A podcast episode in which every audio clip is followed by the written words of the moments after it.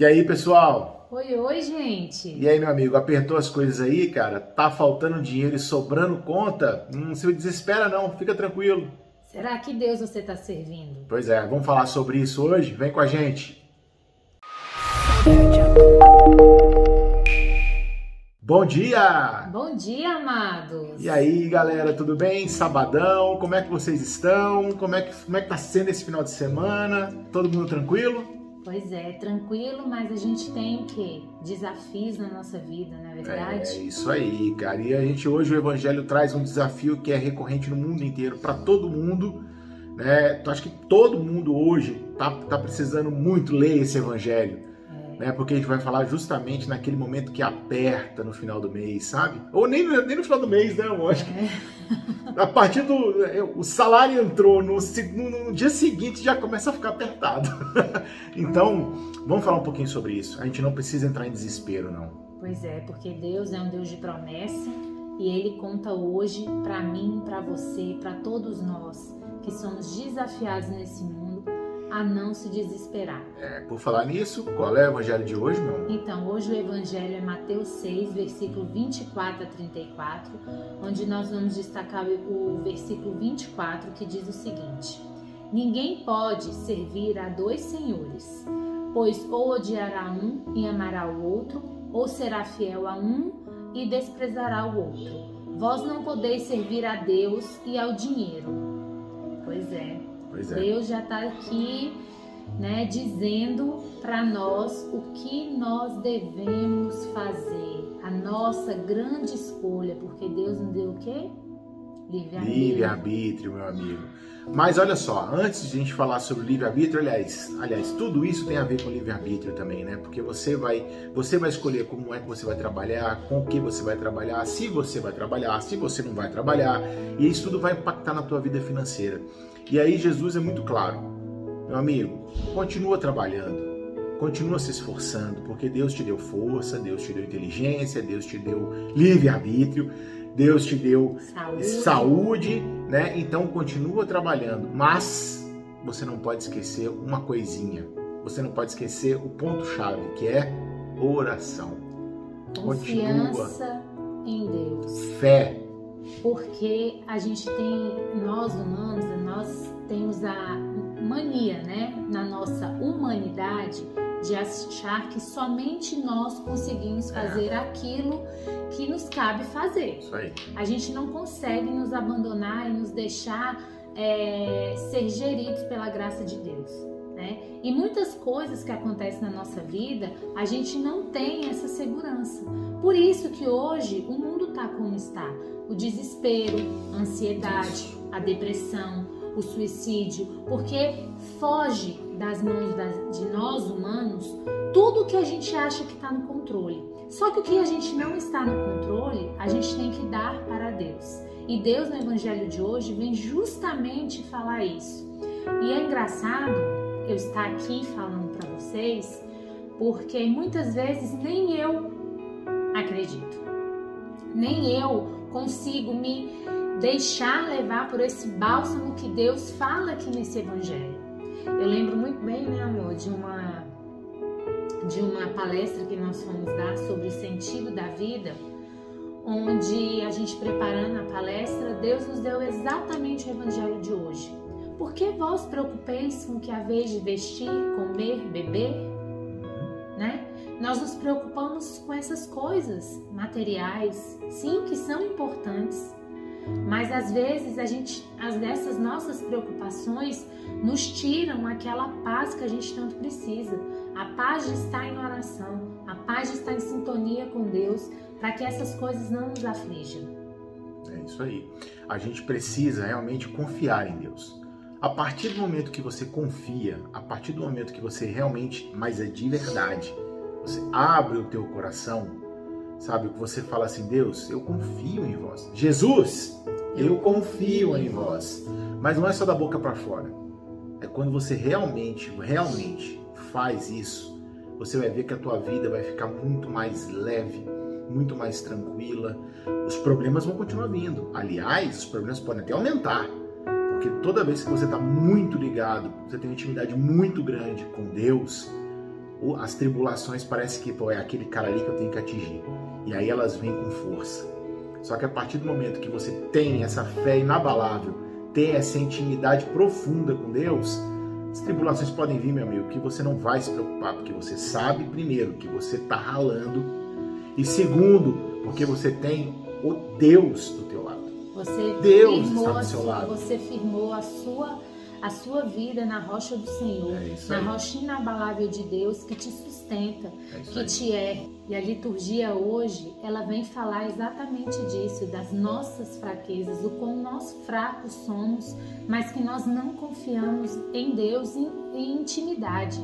Na, na primeira leitura hoje, que é a segunda carta de São Paulo aos Coríntios, no versículo 10, diz o seguinte: Eis porque me comprazo nas fraquezas, nas injúrias, nas necessidades, nas perseguições e nas angústias sofridas por amor a Cristo. Pois quando eu me sinto fraco, é então que sou forte. Da onde será que quando a gente se sente a pior pessoa, a gente se sente o, a, o que a gente não quer sentir, é que a gente encontra uma força surreal dentro da gente que vai falar o seguinte: eu estou aqui, eu te ergo com meu braço forte e vou te dar discernimento para que você consiga passar por tudo isso. A gente encontra na gente, naqueles que esperam em Deus e confiam em Deus, uma força que não tem explicação, né? E a gente também continua. O salmo também é super providente, que diz o seguinte: é, o Senhor Deus, seus santos todos, porque nada faltará aos que o temem. Os ricos empobrecem, passam fome, mas aos que buscam o Senhor não falta nada. Não falta nada. Por quê? Porque a providência divina daqueles que acreditam em Deus é transborda. Transborda e a gente não entende, sabe? Por quê? Porque é o mistério da nossa fé. É o mistério da gente acreditar. É a única coisa que, Deus pede pra gente. Tenha fé. Eu sempre vivo falando e eu sempre vou continuar falando até o último dia da minha vida. Tá? Deus é muito simples. Deus é muito claro. Ele só quer que nós sejamos bons e fazemos o bem, que tenhamos fé nele. A partir do momento que a gente faz essas coisinhas simples, mas é tão simples. E não adianta você me falar, mas Gustavo, é tão difícil. Não, não é. É, Não ele fala é isso. Ele fala isso até, é, até às vezes me deixa um tanto quanto injuriada, porque ele me acalma nas minhas angústias. E eu falo tanto, né, que já rezei por ele, que já pedi pela conversão dele. Às vezes eu me sinto um pagão, o qual Jesus fala hoje no Evangelho. Os pagãos é que têm essas preocupações. Quem confia em mim não precisa ter. E ele faz isso. Ele me traz essa tranquilidade, né? Então, assim, quando nós estamos revestidos da graça de Deus, né? Nós estamos revestidos da força de Deus. A gente pode estar fraco, mas é na hora que nós estamos fortes. Nós podemos estar no desespero, mas Ele provê tudo o que é a vez de comer, o que é a vez de vestir. Jesus dá uma promessa pra gente, né? Imagina, os pássaros não trabalham, os lírios não fiam, ah, nada. E o vosso Pai que está nos céus alimenta, os veste. Quanto mais vocês que são filhos de Deus, Né? você é tão importante para Deus que Deus não vai te deixar faltar nada. É isso aí. Agora, depende da gente, tá? Ah, Depende da gente, tá? Não vai ficar sentado com a bunda no sofá esperando Deus te mandar as coisas, não. Tá? Ele já te mandou. Ele já te deu a graça de você ter inteligência, de você ter saúde, de você ter força e levantar e ir atrás. É assim que Deus nos dá a, a- a- a graça da, prov- da providência. Tá? Não é a gente ficar sentado esperando, não. Levanta! E o que a gente não conseguir fazer, que a gente entregue na mão de Deus É e que aí. confie, né? É confie mesmo. Mas entrega, tá? Não adianta você vir falando, ah, mas eu não sei o que eu tô fazendo de errado, eu não consigo. Você tá errado em algum momento. Você tá orando direito. Agora, lembra dos evangelhos do- dessa semana? Você tá orando em silêncio? Só você e ele? Ou você tá orando para todo mundo, para todo mundo ter pena de você?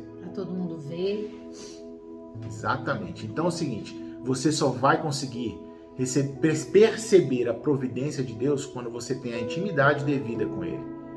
Tá? E essa intimidade vem na oração. Então, é, ontem mesmo a Thalita me questionou. Né? Ela falou assim, como é que você consegue ficar calmo né? se eu não te vejo, se eu não te vejo orando? Aí eu falei, por isso mesmo. Porque você não me vê. Porque eu não preciso te mostrar.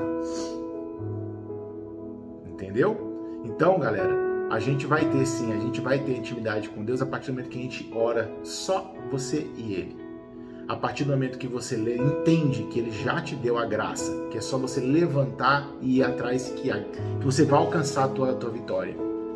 Então, não seja aquele cristão hipócrita que vai na igreja achando que saindo da igreja você vai receber a, a tua vitória, a tua graça. Não, não é assim.